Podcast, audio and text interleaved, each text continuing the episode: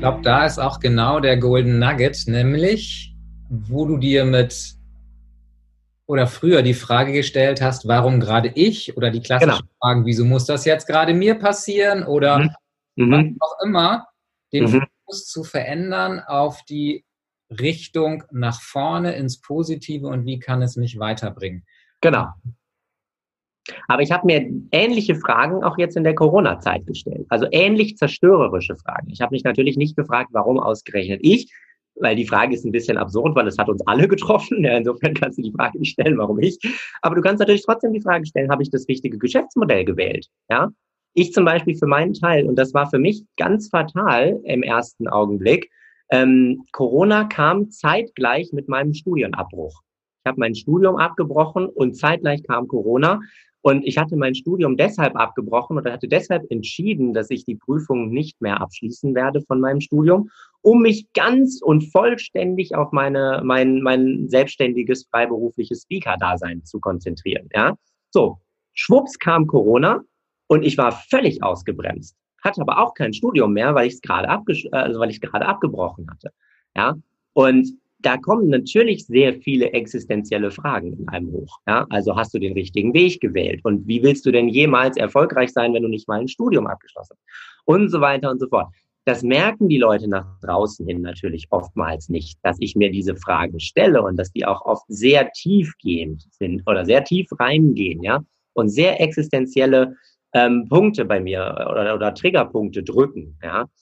Und so war das damals, als ich die Frage gestellt habe, warum ausgerechnet ich? Und so war es jetzt bei Corona auch wieder, dass ich mir auch wieder diese zerstörerischen Fragen gestellt habe, aber mir dessen bewusst war, dass ich damit nicht eine Lawine lostreten möchte, sondern dass ich damit den Kern meines Selbst und den Kern meines Tuns irgendwo erreichen, spüren möchte und danach weiß, okay, wie kann es jetzt weitergehen? Also ich stelle mir diese Frage immer, aber mittlerweile immer mit, mit einer, also mit einer, mit einer, ich kann es gar nicht so richtig erklären, aber immer mit einer positiven Ausrichtung. Also immer mit, mit dem Hintergedanken, okay, irgendwie geht's aber ja weiter und wenn du dich festigen kannst durch diese Fragen, dann waren es gute Fragen. Okay, ich glaube, das ist ganz wichtig, dass die, die, die Leser und die Zuschauer das dann eben auch äh, mitbekommen, dass du dir zwar eine eigentlich zerstörerische Frage stellt. Genau. Die aber fürs Positive nutzt. Genau, die fürs Positive nutzt. Also ich gehe schon auch durch das Tal hindurch und ertrage das dann auch mal, dass jetzt halt mein Geschäftsmodell nicht funktioniert und ich kein Studium habe und mir alle Leute gesagt haben, hey, wenn du kein Studium hast, kannst du im Leben nicht erfolgreich sein. Und was man dann alles zu hören kriegt, wenn man sein Studium abbricht.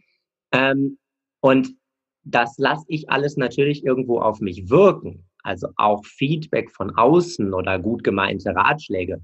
So sehr ich sie für mich persönlich ablehne, höre ich sie mir trotzdem an und versuche mich zu fragen, okay, was macht das mit mir? Warum, also zum Beispiel, ich habe ganz oft die Sache gehört, du kannst niemals erfolgreich sein, wenn du kein Studium hast. Habe ich dermaßen oft gehört, dass es mir bis zu den Ohren hinausging und ich es nicht mehr hören kann, konnte und Leute wirklich angeschimpft habe, wenn sie wieder anfingen, irgendwie darüber reden zu wollen.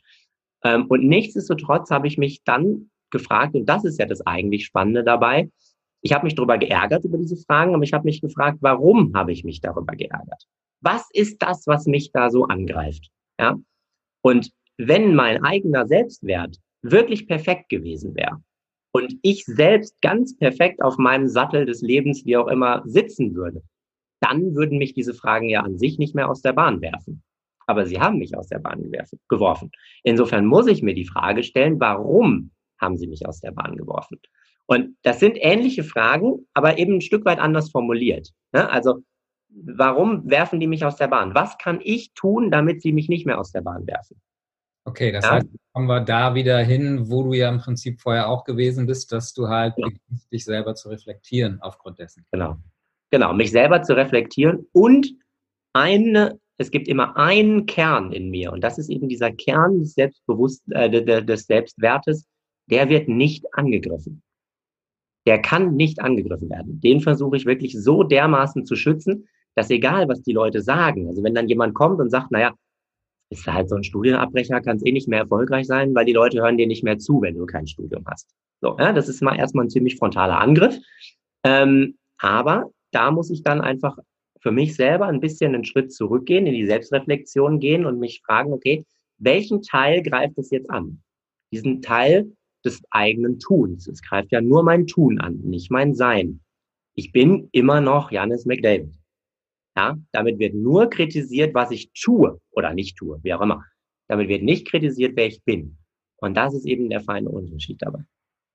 Und deswegen kann ich, deswegen kann ich in meinem Tun ganz viel Kritik auch abhaben und kann mir ganz viele Feedbacks und weiß ich nicht was anhören, weil ich aber immer weiß, am Ende des Tages und wenn ich mit meinen Freunden unterwegs bin, dann haben die mich trotzdem noch gern, auch wenn ich das Studium abgebrochen habe. Und ich selber habe mich auch noch gern. Ja, und das ist eben der Punkt. Das ist das, was dir dann auch das Vertrauen gegeben hat, weiterzumachen und nicht den Kopf in den Sand zu stecken? Ja. Das ist das, was mir immer das Vertrauen gibt, weiterzumachen, weil ich immer dieses, diese, diese Gewissheit habe. Ich weiß zwar nicht, in welche Richtung es weitergeht, aber ich weiß, dass es weitergeht. Ich weiß immer, dass es weitergeht und ich weiß immer, dass ich mich auf mich selbst und auf mein Umfeld immer verlassen kann, egal was kommt. Und das ist was, was ich mit dieser Entscheidung für mich, ähm, ja, für mich herausgefunden habe. Oder das ist, eine, ist, ist sozusagen, das habe ich mir mit dieser Entscheidung aufgebaut. Und diese Früchte kann ich jetzt ernten.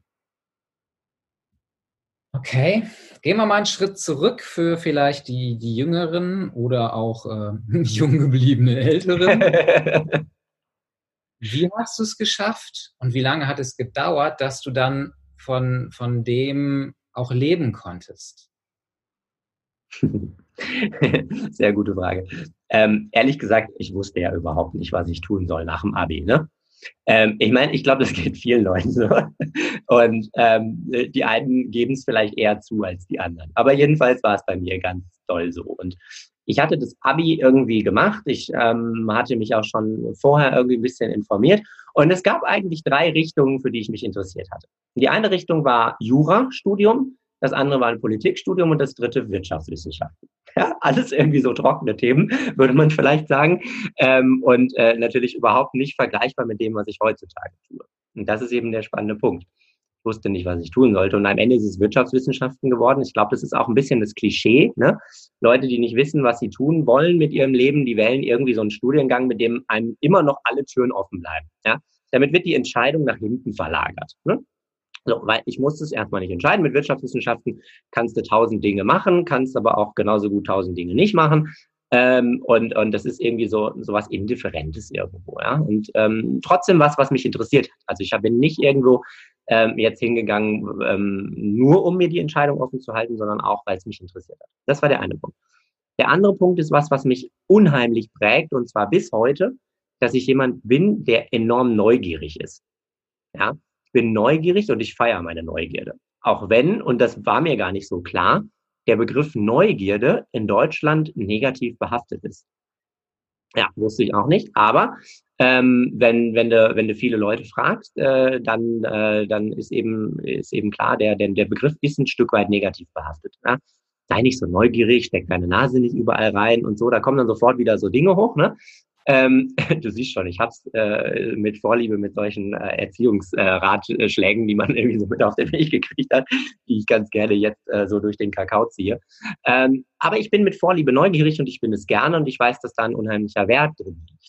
Und das war was, was mich immer begleitet hat. Ähm, dass ich viele verschiedene Dinge ausprobiert habe. Ich habe mir gedacht, hey, mein Leben ist dazu da, Dinge auszuprobieren. Und wie soll ich denn in meinem Leben herausfinden, was ich eigentlich will, anders, als wenn ich es raus, ausprobiere? Ja. Und das habe ich getan. Ich habe im Studium alles Mögliche ausprobiert. Ich habe mich im Studium ausprobiert. Und erst durch dieses ganze Ausprobieren bin ich schlussendlich dahinter gekommen, dass ich vielleicht Vorträge halten kann, dass ich an die Öffentlichkeit gehen kann, dass ich irgendwo Speaker, Redner, wie auch immer du das jetzt benennen möchtest, äh, irgendwo werden kann. Das war ein reiner Zufall. Das war ein reiner Zufall. Ich habe das nicht geplant, ich habe keinen Businessplan erstellt, ich habe überhaupt nichts gemacht. Wenn es nach meinen Plänen gegangen wäre, die ich zu der Zeit gemacht hätte, dann würde ich heute wahrscheinlich irgendwo in einer Controlling-Abteilung oder in einer Beratungsgesellschaft oder wo auch immer sitzen. Ja? weil ich von meinen Plänen und von dem, was ich logisch irgendwo so mir überlegt hatte, immer dachte, hey, ich bin gut mit Zahlen, ich bin gut mit Logik, also kann ich doch vielleicht in so eine juristische oder in so eine Finanzrichtung äh, irgendwo gehen, ne? so wo man so mit Excel-Tabellen und so. Das hatte mir auch immer Spaß gemacht. Also es war jetzt gar nicht so, dass, ich, dass mich das nicht, dass mich das, dass mir das keinen Spaß bereitet hätte. Aber da wäre ich gelandet. So und dann habe ich aber eben durch diese Neugierde und durch dieses ständige Ausprobieren ähm, bin ich irgendwann dann darauf gestoßen. Und ehrlich gesagt, ich habe auch selber erst sehr, sehr viel später, erst im Rückblick habe ich festgestellt, huch, irgendwie bist du ja Speaker. Ja, habe das selber für mich gar nicht so definiert. Ich habe halt irgendwie, ich, ich war halt in meinem Ausprobiermodus drin und ohne dass ich damit irgendwas, ich habe damit auch nichts bezweckt oder so. Ne? Ich habe nur irgendwie gesehen, hey, ich kann damit was bewirken, ich kann damit Menschen bewegen, ich bekomme gutes Feedback und irgendwie ein bisschen Geld landet auch noch auf dem Konto. Ja, so. Und erst sehr viel später habe ich bemerkt, oh krass, jetzt hast du das so weit ausgedehnt und so weit ausprobiert und die so weit da reingehangen, dass du jetzt eigentlich mal feststellen musst, dass du Speaker bist. Und jetzt müsstest du es eigentlich mal ein bisschen ernsthafter betreiben. Ja? Ich habe das ja auch nie so wirklich ernsthaft betrieben. Aber an dem Punkt, wo ich es dann ernsthaft angefangen habe zu betreiben, war ich schon ungefähr auf einem Level, dass ich davon leben konnte. Okay, das heißt also, so die Zeit vorher, bevor du es dann wirklich erkannt hast, dass du ja Speaker bist, da ging das los, dass mehr Geld reinkam und im Moment des Entdeckens konntest du davon leben? Genau. Also so wirklich entdeckt habe ich das ja, oder so wirklich für mich dann, dann ähm, so auch benannt, habe ich es ja erst kurz bevor wir uns überhaupt kennengelernt haben. Ja. Das ist jetzt vielleicht zweieinhalb, drei Jahre zurück. Ja. Also ich meine, da, da, da sagen jetzt manche Leute wahrscheinlich, naja, aber du hättest das ja viel früher erkennen müssen. Ja, klar, hätte ich. Hätte ich vielleicht auch gekonnt, keine Ahnung. Ich hatte ja längst mein Buch geschrieben. Mein Buch war längst auf dem Markt. Ich war längst in den Fernsehsendungen dieser Welt unterwegs. Ich habe längst große Vorträge in DAX-Konzernen gehalten. Und trotzdem habe ich das noch nicht so für mich entschieden, dass ich jetzt das hauptberuflich Speaker bin, sondern ich war hauptberuflich Student. Ja? Ich habe studiert. Hey, ich war wirtschaftswissenschaftlicher Student und habe halt zwischendurch parallel mal ab und zu, je nach Bock und Lust und Laune, habe ich halt ein Buch geschrieben und habe halt Vorträge gehalten. Aber das war nicht das, was ich was ich ähm, sozusagen hauptberuflich wirklich verfolgt habe. Sondern ich habe beides so ein bisschen verfolgt und habe beides so ein bisschen ausprobiert und dachte mal, naja, mal gucken. Eins von beiden wird erfolgreich, das andere vielleicht nicht, weiß ich nicht. Ich hätte auch umgekehrt sein können. Ja? Ich hätte auch mit dem Speaker nicht erfolgreich sein können, dann wäre ich zurück ins Studium gegangen. Also, und das war eben das Schöne. Und deswegen würde ich, mh, hm, auch wenn ich jetzt natürlich in der Situation bin, dass ich mein Studium dadurch nicht beendet habe, ja, weil eben viele Dinge dann dazwischen kamen, würde ich dennoch diesen Weg immer wieder so wählen. Ja, ich bereue das nicht. Ähm, ganz im Gegenteil, ich würde es immer wieder so machen und ich würde es auch immer wieder jedem so raten, weil diese, diese Zeit des Studiums, das war die beste Zeit für mich überhaupt, mich da auszuprobieren. Weil wenn ich gescheitert wäre, hätte ich immer sagen können, naja, ich bin ja auch eigentlich nur wirtschaftswissenschaftlicher Student. Ja. Und das ist genial. Das ist großartig. Ich hatte keinen Druck. Ich musste davon auch nicht leben, weil ich war ja Student ähm, und äh, hatte auch äh, noch eine andere sinnvolle Beschäftigung. Es war ja nicht so, dass ich mich dann gelangweilt hätte oder irgendwas. Ähm, und das war großartig. Das war großartig. Das heißt, ausprobieren war also für dich auch so ein Golden Nugget, den du, der sich durch ja. dein Leben zieht? Ja, ja. Bis heute. Ich probiere immer noch Dinge aus. Also, äh, ich meine, also alles, was ich im Leben tue, mache ich, weil ich, weil ich, weil ich es liebe, Dinge auszuprobieren. Das ist so sehr in mir drin. Das ist mein persönlicher, also einerseits ist es mein persönlicher Adrenalinpegel, also der oder mein Adrenalin äh, Booster sozusagen. Ähm, und, und auf der anderen Seite ist es aber auch ein Stück weit Strategie. Also ich habe dieses Ausprobieren und diese Neugierde ein Stück weit zu meiner eigenen Strategie gemacht. Mal eben eine kurze Zwischenfrage, unabhängig. Hörst du eigentlich diese Baustelle da draußen? Kriegst du die großartig mit? Nee. Ah, danke, dann ist nee. die Aufnahme drauf. Da bin ich ja sehr dankbar. Habe ich nicht mitgekriegt. ja. Gibt, gibt es etwas, von dem du dauerst, es nicht früher erkannt zu haben? Ja, gute Frage. Nee, eigentlich nicht. Okay. Weil ich immer, also ich denke, ich finde ja, also ich, ich habe ein schwieriges Verhältnis zu dieser Frage, ob ich Dinge bereue oder bedauere. Und ich halte da so ein bisschen wie in diesem Song, äh, Song, ich weiß gar nicht von wem er genau ist, Je ne rien. Ja? ich, ich, ich bereue nichts im Leben, weil man oder weil ich mir immer darüber im Klaren bin, dass alle Entscheidungen, die ich in meiner Vergangenheit getroffen habe oder alles, was ich in meiner Vergangenheit zu bestimmten Dingen gesehen oder nicht gesehen habe, das hatte ja einen bestimmten Grund. Natürlich ist heute mein Wissen größer. Meine Erfahrung ist größer. Ich sehe heute vielleicht mehr, als ich mit 17 gesehen habe. Und nichtsdestotrotz kann ich nicht heute aus heutiger Perspektive sagen, naja, hätte ich das mal mit 17 erkannt. Weil mit 17 war ich an dem Punkt nicht. Punkt Ende aus. Ja. Ähm, und ich finde, das hat viel auch mit der Frage zu tun, ob ich mit mir selbst im Reinen bin oder nicht. Und ich bin mir immer darüber im Klaren, dass mh, hm, alles seine Zeit hat, wenn du so willst.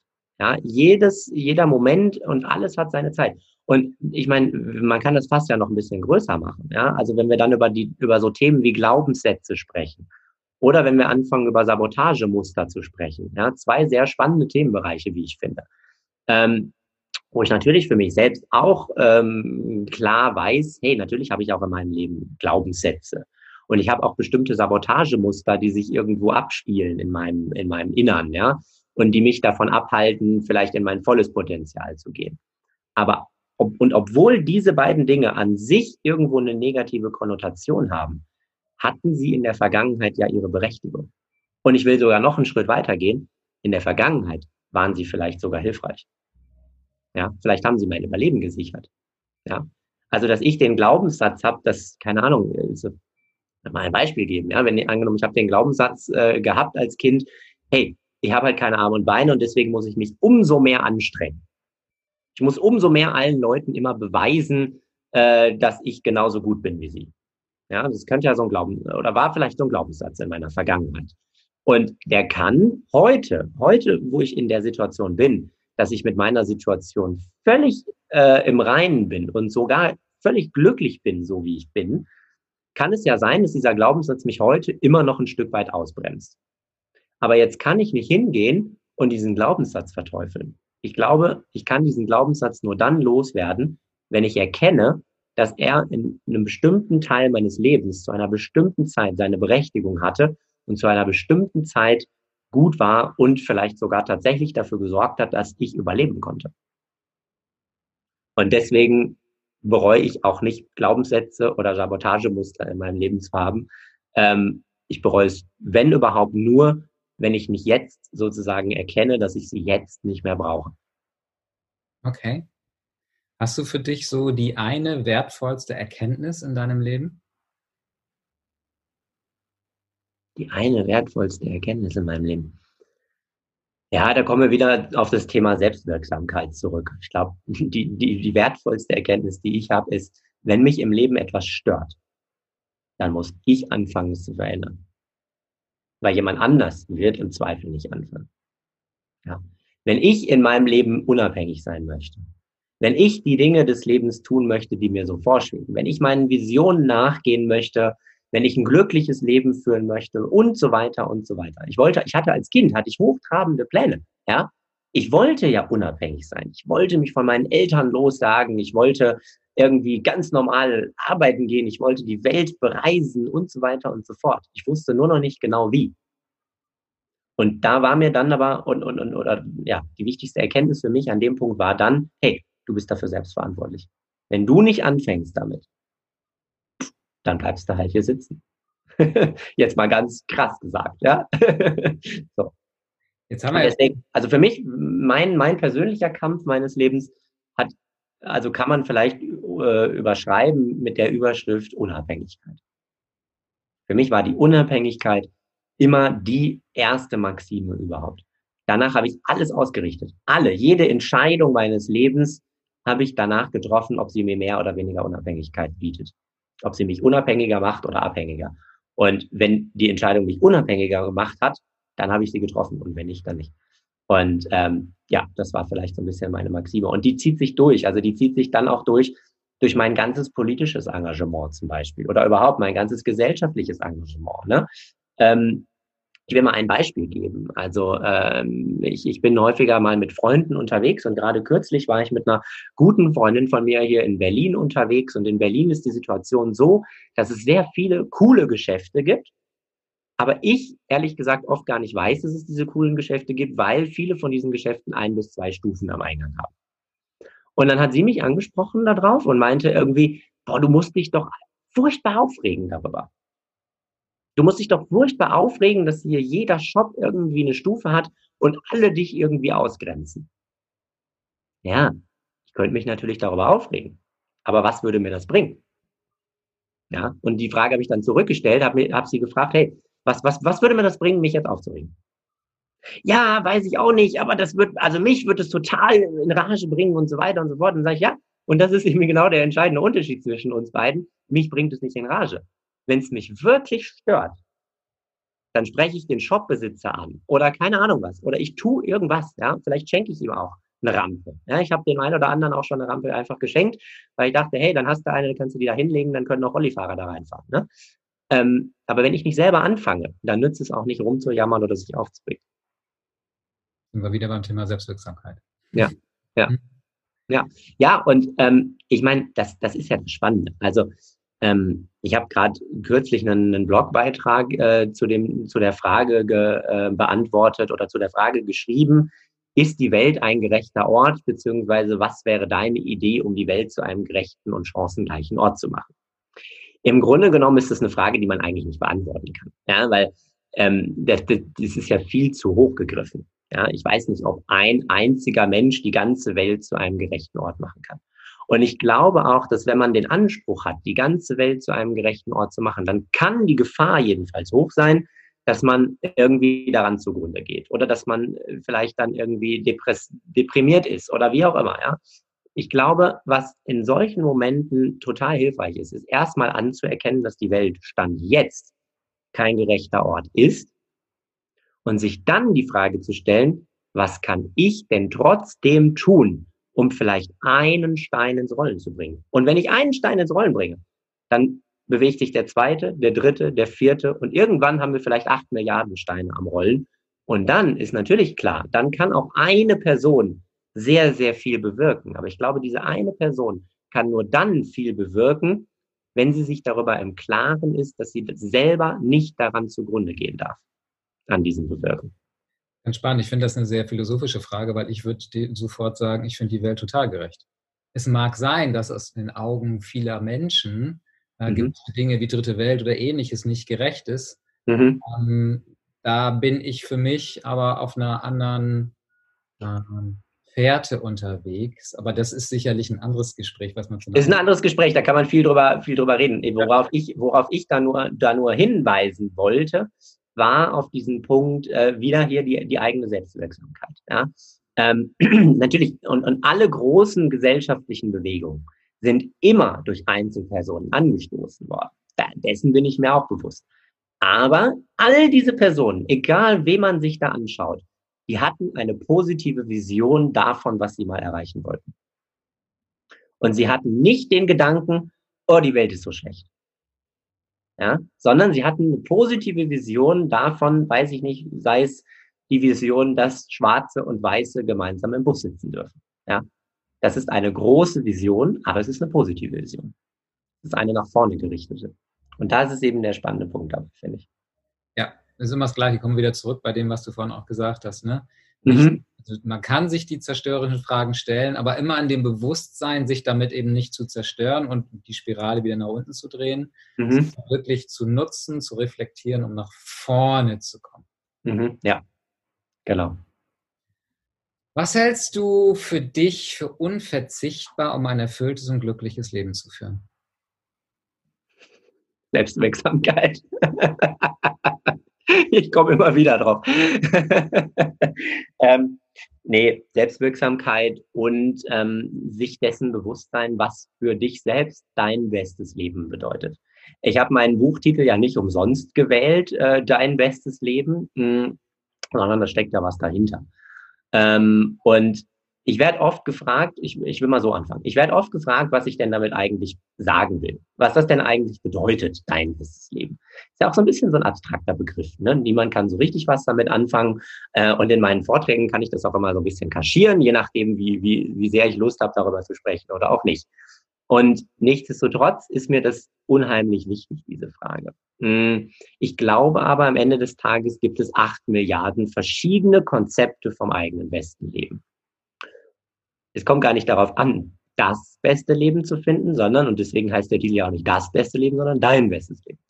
Und ich finde aber trotzdem kann man sich dem ein bisschen annähern. Und das ist, ein, ist vielleicht ein bisschen der Punkt, äh, und da komme ich zu der, der Beantwortung der Frage zurück, ähm, dass ich mir die Frage gestellt habe, okay, angenommen, ich bin jetzt am Ende meines Lebens. Ja, ich versetze mich da so rein und spüre so ein bisschen nach, okay, mein Leben ist vielleicht bald zu Ende. Was möchte ich dann über mein Leben denken? Worauf möchte ich dann zurückblicken? Worauf möchte ich stolz sein? Was möchte ich erreicht haben? Und diese Frage habe ich für mich irgendwann mal beantwortet. Und ich glaube, dass das eine sehr coole Übung ist für viele, sich dieser Frage fürs eigene beste Leben ein bisschen anzunähern. Und deswegen kann ich als Speaker oder ich als Coach oder ich als wer auch immer diese Frage für meinen Gegenüber nicht beantworten. Ich kann denjenigen eigentlich nur mitnehmen, ein bisschen in die Hand nehmen vielleicht, diese Frage für sich selbst zu beantworten, indem ich vielleicht die Anleitung gebe oder indem ich ihnen ein bisschen den Rahmen vorgebe und so weiter und so fort. Und das ist das, was ich durch ja, durch meine Vorträge natürlich in einer anderen Art und Weise, als es als Coach möglich ist, aber doch irgendwo ein Stück weit versuche zu, zu, ähm, ja, zu provozieren bei meinem Gegenüber, sich mit dieser Frage mal auseinanderzusetzen. Und damit kommen wir dann zurück äh, zu dem, was, was ich glaube, was, was unabdingbar für, für ein erfülltes Leben ist. Ich glaube, die wichtigste Geschichte dabei ist, sich dessen bewusst zu sein. Sich bewusst darüber zu sein, was bedeutet in meinem persönlichen Fall mein bestes Leben? Was ist das, was mir Erfüllung bringt? Und ich glaube, dass das eine der größten Aufgaben, wenn nicht sogar die größte Aufgabe für uns moderne Menschen ist, für uns selbst herauszufinden, was uns Erfüllung bringt. Weil wir werden überflutet mit guten Tipps, Ratschlägen, Hinweisen, Büchern, Videokursen, Speakings, ich weiß nicht was alles, wo Leute uns am Ende des Tages aber eigentlich nur Anregungen geben. Und so verstehe ich mich auch. Also niemand muss das tun, was ich in meinen Vorträgen oder in meinen Interviews oder was auch immer bete. Das sind nur Anregungen, ja. Und die wichtigste Aufgabe für uns moderne Menschen ist es herauszufinden, welche dieser Anregungen passen für mich und welche nicht. Also sprich, was bringt mir Erfüllung oder nicht? Und das ist unabdingbar, finde ich. Direkt die Gegenfrage dazu. Was hältst du für verzichtbar? Ich weiß gar nicht, ob ich irgendwas für verzichtbar halte. Also, nee, kann ich, äh, kann ich äh, gar nicht sagen. Ich glaube, das Einzige, was ich für verzichtbar halte, ist, das 5000. Buch zu dem Thema zu lesen. Und damit gehe ich jetzt vielleicht in eine schmerzhafte Kerbe für den einen oder anderen rein. Aber ich, ich glaube das wirklich. Also ich glaube nicht, dass du deine eigene Erfüllung dadurch findest, indem du 5000 Vorträge anhörst, 5000 Seminare besuchst und dir noch diesen Online-Kurs kaufst ähm, oder irgendwas. Ich glaube nicht, dass man dadurch zum Ziel kommt, weil am Ende des Tages, wir wissen doch alles. Wir haben doch eigentlich alles, was wir brauchen, in uns drin. Ja. Und natürlich ist es spannend, sich mal Anregungen zu holen. Also auch ich gehe auf Seminare und höre mir Vorträge an und lese inspirierende Bücher. Keine Frage. Ja, will es gar nicht abwerten. Aber ich halte es für verzichtbar, das tausendste Buch zum selben Thema zu lesen. Und ich beobachte das manchmal leider und auch immer vermehrter, dass Leute sich immer und immer und immer wieder mit einem und demselben Thema beschäftigen und am Ende vielleicht irgendwie eigentlich alles wissen und trotzdem noch nicht den Punkt erreicht haben. Also man muss sich doch mal die Frage stellen, ähm, warum, äh, ich will mal das Beispiel Deutschland nehmen, ja. Warum ist es so, dass wenn ich durch eine deutsche Fußgängerzone durchlaufe, ich das Gefühl haben könnte, ich bin in einem Land, in dem die Leute hungern, in dem die Leute zu Hause verprügelt werden, sprich in dem die Leute, in denen es den Leuten total schlecht. Also wenn ich persönlich durch eine deutsche Fußgängerzone gehe, dann kann ich dieses Gefühl kriegen. Ja, vielleicht mal unab also vielleicht mal nicht, wenn die Sonne scheint, aber wenn es regnet dann noch so ein bisschen und wenn man dann wirklich mal in die Gesichter der Mehrheit der Menschen reinguckt dann habe ich manchmal das Gefühl, ey, mein Gott, was bin ich für in einem depressiven Land, ja? Und statt, statt dass ich ja in einem der reichsten, erfolgreichsten, wohlhabendsten und theoretisch eigentlich ja glücklichsten Länder leben müsste, die es gibt auf diesem Planeten, ja? Ja, ein Land, in das andere Leute ihr Leben aufs Spiel setzen, um dieses Schlaraffenland, um dieses Paradies, und das muss man wirklich mal sagen, Paradies zu erreichen. Ja, das ist ein Paradies, in dem wir leben. Und wenn ich in die Gesichter der Leute gucke, dann habe ich das Gefühl, wir leben nicht im Paradies, wir leben sonst irgendwo. Ich will auch nicht sagen in der Hölle, das wäre jetzt auch nicht gerecht, ja, aber jedenfalls nicht im Paradies. Und das ist doch eigentlich die spannende Frage, die wir uns mal stellen müssen. Warum ist das so? Ja, warum, warum können wir nicht, wo wir doch alles erreicht haben, wo es uns so gut geht, wie im Übrigen noch nie in der Geschichte der Menschheit, ja, warum können wir dieses Glück für uns nicht fassen? Und warum, warum läuft uns das irgendwie immer durch die Hände? Warum haben wir immer das Gefühl, uns geht's irgendwie nicht gut, uns geht schlecht und so weiter und so weiter und so weiter und so weiter? Ja. Und ich glaube, das hat, also ich meine, die Frage können wir nicht heute beantworten, die kann auch ich nicht beantworten. Ich kann nur die Frage stellen, weil ich glaube, dass jeder und jede für sich selbst diese Frage mal stellen sollte. Und es geht ja teilweise schon so weit, dass wenn du Leute in der Fußgängerzone siehst, die mal richtig glücklich sind. Also, ne, ich, ich habe manchmal so Situationen, da ist jemand im Bus und der lacht herzhaft. Und du hast plötzlich so das Gefühl, oh Gott, was ist denn mit dem los? Ist der krank? Ja, ich meine, das ist doch pervers, oder? Also jetzt mal ganz ehrlich, das ist doch pervers. Sobald jemand glücklich ist im Bus und mal lacht oder was auch immer, ja, oder einfach mal fröhlich irgendwas verbreitet, ne? Und ich bin, also ich meine, mir gelingt es auch nicht immer. Ne? Ich meine, ich bin auch jemand, der der gerne dann in so einen Alltagstrott verfällt. Und in diesem Alltagstrott gelingt mir das auch nicht. Aber ich mache manchmal Sozialstudien und manchmal ganz interessante Experimente für mich und habe mir letztens äh, das Experiment gemacht. Ich probiere einfach mal aus, Leute auf der Straße in der Fußgängerzone anzulächeln. Ja, ich meine, das ist, das ist ein bisschen, ein bisschen wie Sugar irgendwie so dieser Plan, aber ich habe gedacht, okay, ich, ich, ich bin gerade glücklich, ich habe gerade einen coolen Tag, ich gehe mal raus und gebe ein bisschen anderen von diesem, von diesem Glück und von meinem Lächeln und so weiter ab. Und das ist Wahnsinn, was du für Reaktionen erntest. Das ist hochspannend. Also die einen, die mir wirklich hinterher geguckt haben und gedacht haben, sag mal, hat der bekloppte Rollifahrer jetzt auch noch Drogen genommen? Bis hin zu den anderen, die dir ein Lächeln zurückschenken und wo du so merkst, oh wow, wir sind auf einer selben, auf, auf einer ähnlichen Wellenlänge gerade unterwegs. Das ist hochspannend. Eigentlich müsste man da ja schon das Ende setzen, aber ich habe noch eine Frage. ja. Was ist die zentrale Botschaft, die du den Menschen mitgeben möchtest? Selbstwirksamkeit. Es tut mir leid, dass ich immer wieder darauf, darauf zurückgreifen, äh, äh, darauf zurückgreifen muss. Aber vielleicht nochmal noch mal so ein bisschen die, die Kombination aus beiden Themen. Wenn ich eins durch meine Situation gelernt habe und dadurch, dass ich in einem Körper geboren wurde, der mir keine Arme und Beine zur Verfügung stellt, dann ist es die Tatsache, dass ich trotzdem, oder was heißt trotzdem, aber dass ich immer im Leben einen gewissen Handlungsspielraum habe. Dass ich immer, egal was, gestalten kann. Ich kann immer irgendwie mein Leben gestalten. Ich kann immer irgendwie gucken, wie kann ich es für mich ein bisschen besser machen. Das ist das, was ich daraus gelernt habe. Und schlussendlich, und das ist, glaube ich, der Punkt, der dann wichtig ist, ist, ich bin mit meiner Entscheidung, mich selbst anzunehmen, mittlerweile so weit, dass ich nicht einfach nur meinen Körper so angenommen habe, sondern dass ich mittlerweile mich traue oder es wage, den, den weiteren, den nächsten Schritt zu formulieren, weil eigentlich ist die Selbstannahme ja auch nur der Zwischenschritt zum Glück. Ja, eigentlich ist ja das Ziel nicht Zufriedenheit und Annahme, sondern das Ziel im Leben sollte ja eigentlich Glück sein. Und ich glaube, ich kann mich heutzutage selbstbewusst hinstellen und sagen, hey, ich bin mit meinem Körper so, wie er ist. Ich habe ihn nicht einfach nur angenommen, sondern ich bin richtig glücklich damit, wie er ist. Und das ist dann die nächste Stufe im Prinzip, die es gilt, äh, nach dieser Entscheidung sich anzunehmen, das dann eben äh, dieses, dieses Glück zu spüren. Und ich finde, Glück hat viel, also Greta Silva zum Beispiel sagt ja, Glück ist eine Entscheidung. Da würde ich auch mitgehen. Ich glaube auch, glücklich sei eine große Entscheidung. Das entscheidet jeder selbst. Aber Glück ist auch etwas, was wir sehen können oder nicht. Und die Frage ist, können wir dieses Glück sehen? Können wir dieses Glück fassen? Hat auch viel mit Dankbarkeit dann zu tun, ne? mit der Frage, wofür bin ich eigentlich dankbar? Bin ich dafür eigentlich wirklich dankbar? Oder bin ich gerade nur deshalb dankbar, weil ich gerade das Sechs-Minuten-Tagebuch ausfülle, aus, äh, übe sozusagen und, und, und äh, äh da aufschreibe? Oder spüre ich diese Dankbarkeit eigentlich wirklich im tiefsten Innern? Und bin ich eigentlich wirklich glücklich? Und wenn nicht, was fehlt mir dafür? Danke, mein Lieber. Wow. Sehr gerne. Spannend, hochinteressant. Vielen, vielen Dank. Ja, sehr, sehr gerne. Hat mir sehr Spaß gemacht.